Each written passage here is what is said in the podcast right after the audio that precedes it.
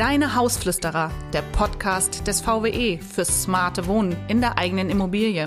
Immer mit interessanten Gästen und aktuellen Themen, speziell für Hausbesitzer und Wohneigentümer. Von A wie Ausbau bis Z wie Zuhause. Liebe Zuhörerinnen und Zuhörer, herzlich willkommen zu einer neuen Folge unseres Podcastes Deine Hausflüsterer, dem Podcast des VWE Niedersachsen. Der erste Podcast des Jahres 2024 und wie angekündigt heute mit dem Thema Balkonkraftwerke. Dazu haben wir als Gast heute Herrn Zietlow Zahl und Herrn Rosenthal von der Verbraucherzentrale Niedersachsen. Herzlich willkommen. Ja, hallo. Danke. Hallo. Ähm, der Verband Wohneigentum ist ja auch Mitglied in der Verbraucherzentrale. Wir sind ja quasi Partner und ähm, vielleicht können Sie einfach mal äh, den Zuhörern und Zuhörern erläutern, was Sie beide dort äh, bei der Verbraucherzentrale machen, damit Sie auch wissen, warum Sie als Experte hier zu dem Thema geladen sind. Ja, dann fange ich mal an. Ja, ähm, ähm, genau, mein Name ist René Zietlow-Zahl. Ich bin jetzt bei seit ungefähr ja, etwas mehr als anderthalb Jahren bei der Verbraucherzentrale. Ähm, letztes Jahr noch als äh, quasi Berater für Energierecht zuständig mittlerweile seit diesem Jahr als Referent ähm, bei der Verbraucherzentrale. Also alles, was ähm, das Energierecht betrifft und insbesondere halt auch ähm, die rechtlichen ähm, Einschätzungen zu Balkonkraftwerken. Genau, das mache ich. Dankeschön. Herr Rosenthal. Ja, Bernd Rosenthal mein Name. Ich bin Fachberater im Bereich Technik äh, für die äh, Verbraucherzentrale und äh, wir decken Themen ab wie zum Beispiel Photovoltaik, Elektromobilität, Smart Metering und ähnliche Themen, die eben in diesem Bereich Energie und Energieeinsparung hineinspielen. Ja, also genau die beiden richtigen Experten heute zu diesem Thema. Vielen Dank, ja. Ähm, ja, kommen wir zu dem ähm, eigentlichen Thema Balkonkraftwerke. Das ist ja auch äh, im letzten Jahr schon so ein bisschen hochgekocht durch einige Probleme mit den Anlagen. Und jetzt wollen wir zum Start des neuen Jahres, bevor die Leute jetzt äh, loslegen, ähm, ihnen noch einige Infos an die Hand geben. Ich war selbst erstaunt, letztens Werbung bekommen von einem Discounter mit vier Buchstaben. Ähm, da gab es eine komplette Balkonkraftwerkanlage mit Wechselrichter für 250 Euro mittlerweile. Und da gibt es ja andere Anbieter, die auch mittlerweile in diesem Preisniveau unterwegs sind. Ähm, übers Internet sind die Dinger überall bestellbar. Scheint ja alles sehr einfach zu sein und auch überzeugend. Kaufen, anbauen, anschließend fertig. Ähm, aber ich glaube, so einfach ist das nicht wirklich. Ähm, Herr Zietlotzal, was meinen Sie? Ja, grundsätzlich soll es natürlich so sein. Also zu, der, zu den technischen Einrichtungen kann mein Kollege dann ja noch ein bisschen was sagen. Aber im Moment ist es ja so, weil auch das äh, Solarpaket 1 noch nicht beschlossen worden ist, ähm, gibt es da tatsächlich noch die Anmeldungspflicht ähm, beim Netzbetreiber und im Marktstammdatenregister. Das sollte eigentlich jetzt zum Jahreswechsel geändert worden sein, um die, ähm, ja, die Anmeldung schon mal zu vereinfachen, hm. weil ähm, es da teilweise auch Hürden der Netzbetreiber gibt, die sich dann an bestimmte Re Regelungen ähm, quasi halten und teilweise Hürden aufbauen. Ähm, zudem kann es beispielsweise auch so sein, wenn ähm, ja, Verbraucherinnen Mieter ähm, einer Wohnung sind, dass das dann teilweise auch problematisch mit dem Vermieter sein kann. Also mhm. wenn nach jetziger Lage ist es noch so, und das ist jetzt durch äh, entsprechende Urteile auch bestätigt worden, zum Teil jedenfalls, wenn der Vermieter noch sagt, nee, möchte ich nicht, ähm, das beeinträchtigt zum Beispiel auch die äußere, das äußere Erscheinungsbild der Fassade.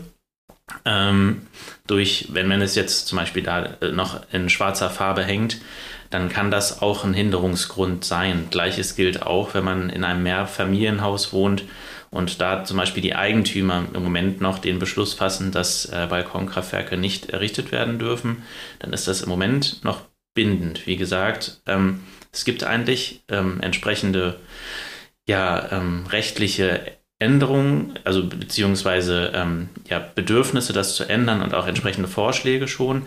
Die sind jetzt aber noch nicht gekommen. Ja, das dauert ein bisschen, da warten wir auch noch drauf. Ähm, diese Balkonkraftwerke können ja ähm, auf die verschiedensten Arten und Weise angebracht werden. Da muss man ja auch aus technischer Sicht einiges beachten. Das ist eben, wie gesagt, nicht mal einfach so angeschlossen, obwohl das als Plug-and-Play auch äh, propagiert wird. Herr Rosenthal, ähm, wie ist denn das? Also ähm, ist das wirklich so einfach oder muss man doch von technischer Seite einiges beachten? Also beachten muss man auf jeden Fall einiges. Ähm, wenn wir diese äh, Plug-and-Play mal voraussetzen, das heißt, ich habe eine Anlage, die komplett vormontiert ist, also Module, Wechselrichter und Anschluss, also Stromanschlusskabel sind schon miteinander äh, verbunden. Dann brauche ich ja letztendlich wirklich nur den Stecker in die Steckdose zu stecken, sofern diese vorhanden ist. Dann gibt es immer noch äh, die Hürde, was mein Kollege eben schon sagte, dass manche Netzbetreiber äh, eine ähm, Wielanddose, also eine äh, spezielle äh, Einspeisedose verlangen, mhm. ohne die man das dann nicht installieren darf. Das wäre die erste Hürde. Es gibt Anlagen zu kaufen, die sowohl oder entweder eine WLAN-Dose oder einen Schokostecker äh, mhm. beinhalten. Wenn ich jetzt die richtige Anschlussleitung habe, dann äh, muss ich auf jeden Fall, äh, abgesehen von der Genehmigung durch den äh, Eigentümer, Gebäudeeigentümer, darauf achten, dass ich die Anlage auch äh, so montiere, äh, dass sie äh, nicht runterfallen kann zum Beispiel. Mhm. Das heißt, das Beste ist letztendlich eine Komplettanlage zu kaufen, die das Montagematerial beinhaltet. Dann bin ich auf jeden Fall auf der sicheren Seite, ähm, bevor ich da anfange, selber irgendwas zusammenzubasteln. Mhm. Denn äh, die Verantwortlichkeit liegt beim Mieter, der die installiert.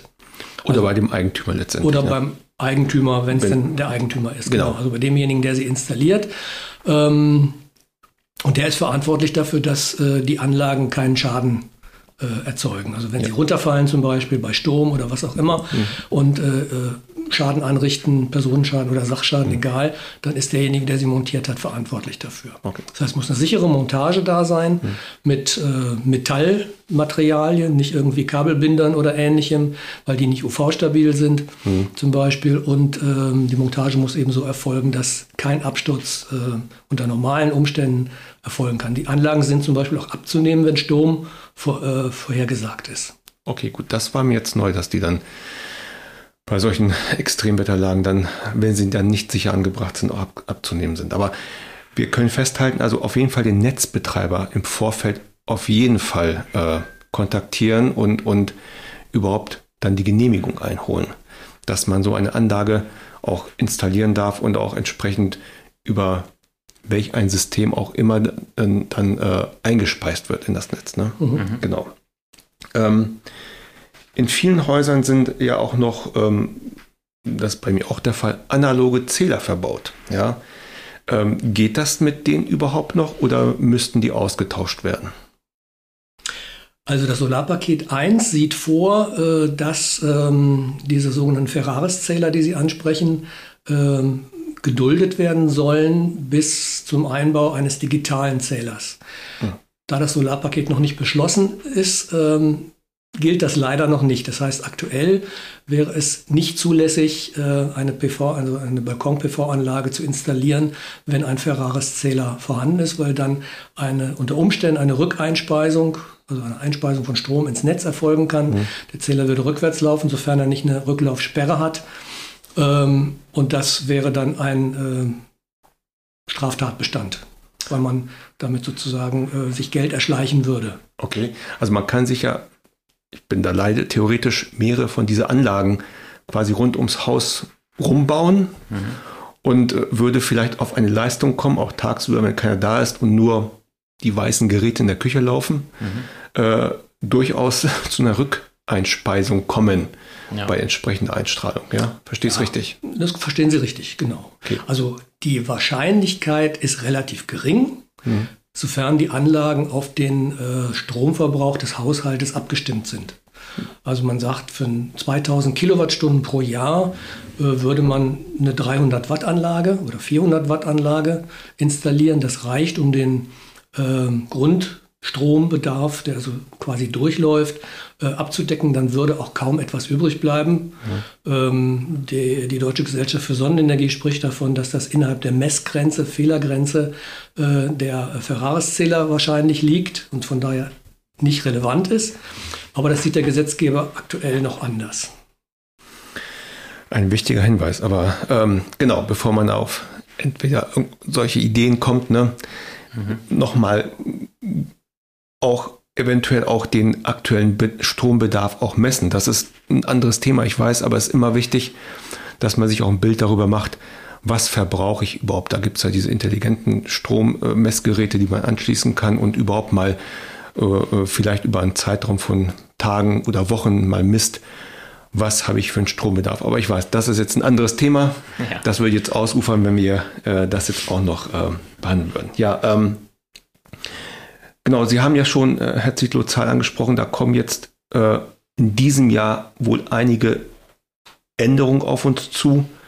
Äh, ähm, Gibt es da von Ihrer Seite aus noch, äh, noch Ergänzung oder Konkretisierung, die interessant sein könnten für unsere Mitglieder? Das sind ja zumeist selbstnutzende ja. Wohneigentümer, also weniger die Mieter oder auch kleine Vermieter. Ja, also im Moment ist es halt ja noch so, dass die, äh, die Grenzen der Wechselrichter bei 600 äh, Watt liegen. Ähm, das soll aber dann quasi auf äh, EU-Regelungsniveau angepasst werden, also 800 Watt Wechselrichterleistung soll halt möglich sein. Es gibt im Endeffekt jetzt schon entsprechende äh, Geräte, die, äh, wo der Wechselrichter umschaltbar ist. Also wo sowohl 600 als auch 800 Watt möglich sind. Das heißt, ähm, der Kauf eines Gerätes wäre jetzt quasi nicht ausgeschlossen, dadurch, dass man sagt, gut, ich möchte 800 Watt haben. Also man kann das im Endeffekt umprogrammieren lassen, den Wechselrichter. Zudem soll es erlaubt sein, ähm, ja, insgesamt Module bis zu 2000 Watt Gesamtleistung halt installiert zu haben. Das ist jetzt gerade, es gibt da keine konkrete Grenze, aber es ist ähm, gerade ein bisschen noch im leeren Raum. Ja, dann soll es zudem, äh, diese Doppelanmeldung soll wegfallen, also Netzbetreiber und Marktstammdatenregister. Ähm, es soll jetzt nur noch im Marktstammdatenregister angemeldet ähm, werden. Dazu gibt es auch eine entsprechende Hilfe ähm, der Bundesnetzagentur. Also es gibt da quasi ein, ein Formblatt, das dabei hilft, durch das Anmeldeprozedere durchzugehen. Und da gibt es auch ähm, Informationen dazu, ähm, ja, wo zum Beispiel die Leistung steht, ob ich das addieren muss, beispielsweise bestimmte Leistungen noch, um das dann da einzutragen. Ja, und wie ich dieses Verfahren da einfach wähle. Genau. Zusätzlich ist es aber auch gerade bei Wohneigentum natürlich so, dass man ähm, ja die, äh, das Balkonkraftwerk mit in die ähm, die, äh, die Versicherung quasi in die Gebäudehaftpflichtversicherung mit aufnimmt, dass wenn ja. zum Beispiel Schäden, also mhm. beispielsweise jetzt, wir haben es ja schon angesprochen, bei, bei, bei starkem Wind oder so, sollte es doch, oder soll der, sollte der Wind so stark sein, dass es runterfällt eventuell, dass das, event, dass das dann davon umfasst ist beispielsweise. Muss man natürlich dann auch die Versicherungsbedingungen genau lesen, welche ja. Fälle dann konkret umfasst sind. Aber das wäre zum Beispiel noch so ein wichtiger Punkt, an dem man auf jeden Fall denken sollte, wenn man es aufstellt. Also mhm. so ein, ähm, genau, noch zusätzlicher Punkt. Genau, also auch an die Versicherung, sich, wenn eine Wohngebäudehausrat, dass die darüber informiert sind und auch prüfen, ob man überhaupt versichert ist und ob man die, eben die Versicherung dafür nicht umstellen muss. Ja, so ein bisschen baurechtliche Relevanz hat es teilweise auch, beispielsweise, mhm. wenn ähm, ja, für die äh, denkmalgeschützten Häuser beispielsweise. Also da können ja. es noch zusätzliche Regelungen, beispielsweise auch kommun ähm, kommunale Regelungen geben, mhm. dass die Häuserfassaden beispielsweise nicht grundlegend verändert werden dürften. Mhm. Ähm, und da auch auf jeden Fall nochmal dran denken. Ähm, trifft vielleicht nicht zum Beispiel auf Hinterhöfe zu in denkmalgeschützten Bereichen, dass man da eventuell was machen kann. Aber das sind zum Beispiel auch nochmal so Punkte, die man bedenken sollte, bevor man sich das anschafft weil dann im Endeffekt die Regelung der Kommune sein kann, beziehungsweise die Auflage, das wieder abzunehmen und dann kann man es halt nicht nutzen. Ja, aber da ist ja auch die neue NBO, die Reform jetzt im Gange, da wird sich auch genau. einiges ändern. Also da ändert sich ja fast äh, halbjährlich irgendwas ja. in den, sowohl auf Bundes- als auch auf Landesebene und ähm, da bleibt es abzuwarten, was man jetzt endlich dort auch an Ergebnissen erzielt. Aber es soll zumindest in die Richtung gehen, dass es einfacher wird. Ja. Auch in dem Bereich ist äh, Klimaschutz ist nämlich ja ein das größte ja. Thema und da soll im Bereich Energieerzeugung äh, im Hinblick auf Energie oder klimaneutrales äh, Energieerzeugen in Gebäuden alles einfacher werden. Dauert ein bisschen und wird auch immer wieder Stolperstein haben, aber das ist ja die grobe Zielrichtung und das wird ein Baustein sein. Aber wenn man jetzt schon eine PV-Anlage zum Beispiel oder Solaranlage auf dem Dach hat, und äh, sich überlegt, oh, das habe ich vielleicht ausgereizt, aber ich hole mir trotzdem noch ein Balkonkraftwerk oder mehrere. Ähm, geht das? Darf man das überhaupt? Oder wie verhält es sich dann? Nein, ist nicht zulässig. Äh, für die vorhandene PV-Anlage äh, wird ja normalerweise äh, Einspeisevergütung kassiert. Mhm. Ähm, und wenn jetzt eine zusätzliche Anlage dazu käme, also es darf ja sowieso nur eine Balkonanlage pro Haushalt, also pro Stromzähler angebaut werden, nicht mehrere. Äh, dann würde das ja bedeuten, dass trotzdem äh, mehr Strom äh, erzeugt wird, als nach EEG-Vergütung angemeldet ist. Und dann kann es ja auch dazu kommen, dass wiederum äh, mehr eingespeist wird, als mhm. eigentlich angemeldet ist. Das würde dann wieder äh, bedeuten, dass man sozusagen Betrug äh, macht gegenüber dem Staat und mehr Einspeisevergütung bekommt, weil diese Anlagen, diese Balkonanlagen ja grundsätzlich von der Einspeisevergütung aktuell ausgenommen sind. Also mit der Anmeldung mhm. aktuell noch bei der Bundesnetzagentur äh, beziehungsweise beim, beim Netzbetreiber unterschreibt man einen Verzicht auf die Einspeisevergütung. Okay, also auch im Nachgang zu dem, was wir vorhin gesagt haben, ähm, mehrere sind nicht erlaubt, eine pro Haushalt oder pro, pro Stromzähler. Pro Stromzähler. Und wenn man eine bestehende PV-Anlage hat, die so ja, subventioniert wird, dann ist sowieso eine Solarkraft oder Balkonkraftwerk auch nicht erlaubt. Ja? Mhm. Also müsste über einen extra Zähler laufen. Okay, also ein extra Zähler, das wäre dann der Rat, aber da ist der Aufwand wahrscheinlich höher als ja. der Ertrag und finanziell, das lohnt sich dann nicht. Ja, genau, finanziell lohnt sich das nicht. Okay, mhm. gut, ein wichtiger Hinweis. Ähm, ja, über die technischen Anforderungen haben wir eigentlich schon auch gesprochen. Ähm, äh, da sind, glaube ich, keine weiteren Fragen offen geblieben. Also es bleibt eine spannende Frage. Es mhm. ist eine schnelle, einfache Lösung für den einen oder anderen. Äh, man sieht ja teilweise die Anlagen schon auf manchen Gebäuden. Es gibt aber, das haben wir jetzt festgestellt, einiges zu beachten und zu bedenken. Es ist eben nicht einfach mal so gemacht. Und äh, man kann schnell in eine Situation gelangen, wo man in einen nicht erlaubten Bereich gerät, auch mit diesen Anlagen. Und ähm, die Problematiken, die man früher mit Herstellern hatte, die hat man mittlerweile, glaube ich, nicht mehr. Mhm. Das war ja früher die Firma DAI zum Beispiel in den letzten Jahren. Aber das ist mittlerweile, glaube ich, äh, auch technisch alles gelöst.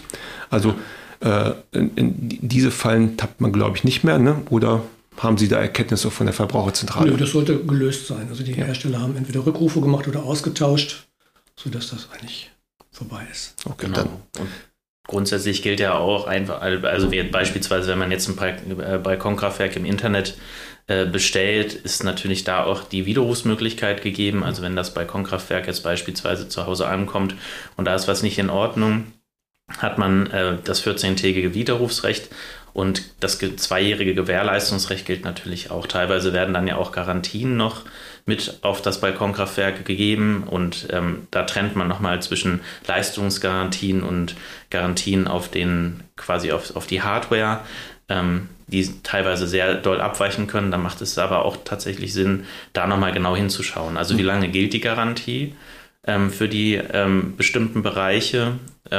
Und teilweise sind, also gerade bei der Leistungsgarantie ist das schon eine ziemlich lange Zeit. Ja, okay. Ja, also es lohnt sich zumindest für den Einzelnen, sich das mal anzuschauen, vielleicht auch zu installieren, so um zu gucken, wie ist das mit PV, wenn man keine hat. Ähm, die Preise sind ja ordentlich gefallen. Insofern ist das finanziell auch kein großer Aufwand und äh, ja, es bleibt letztendlich der Entscheidung des Einzelnen überlassen, ob er sich so ein Balkonkraftwerk anschafft oder nicht.